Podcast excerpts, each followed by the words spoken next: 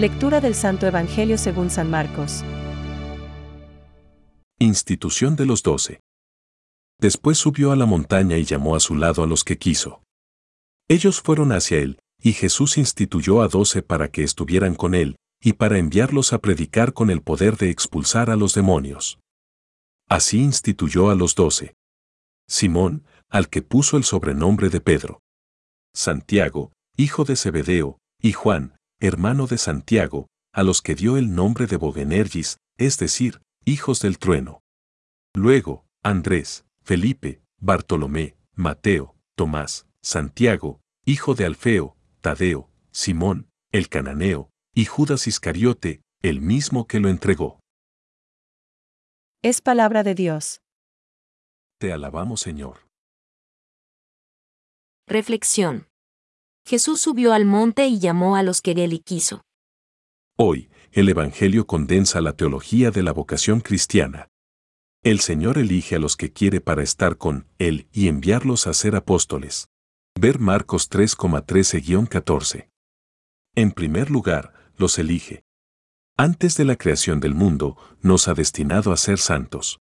Ver EF 1,4 nos ama en Cristo y en Él nos modela dándonos las cualidades para ser hijos suyos. Solo en vistas a la vocación se entienden nuestras cualidades. La vocación es el papel que nos ha dado en la redención. Es en el descubrimiento del íntimo, porque, de mi existencia cuando me siento plenamente yo, cuando vivo mi vocación. ¿Y para qué nos ha llamado? Para estar con Él. Esta llamada implica correspondencia, un día, no quiero generalizar, abre tu corazón al Señor y cuéntale tu historia, quizá un amigo, un cristiano corriente igual a ti, te descubrió un panorama profundo y nuevo, siendo al mismo tiempo viejo como el Evangelio. Te sugirió la posibilidad de empeñarte seriamente en seguir a Cristo, en ser apóstol de apóstoles. Tal vez perdiste entonces la tranquilidad y no la recuperaste, convertida en paz hasta que libremente, porque te dio la gana, que es la razón más sobrenatural, respondiste que sí a Dios. Y vino la alegría, recia, constante, que solo desaparece cuando te apartas de Él. San José María. Es don, pero también tarea. Santidad mediante la oración y los sacramentos, y, además, la lucha personal. Todos los fieles de cualquier estado y condición de vida están llamados a la plenitud de la vida cristiana y a la perfección de la caridad, santidad que, aun en la sociedad terrena, promueve un modo más humano de vivir. Concilio Vaticano II.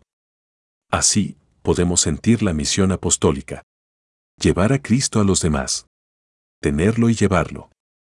Hoy podemos considerar más atentamente la llamada y afinar en algún detalle de nuestra respuesta de amor.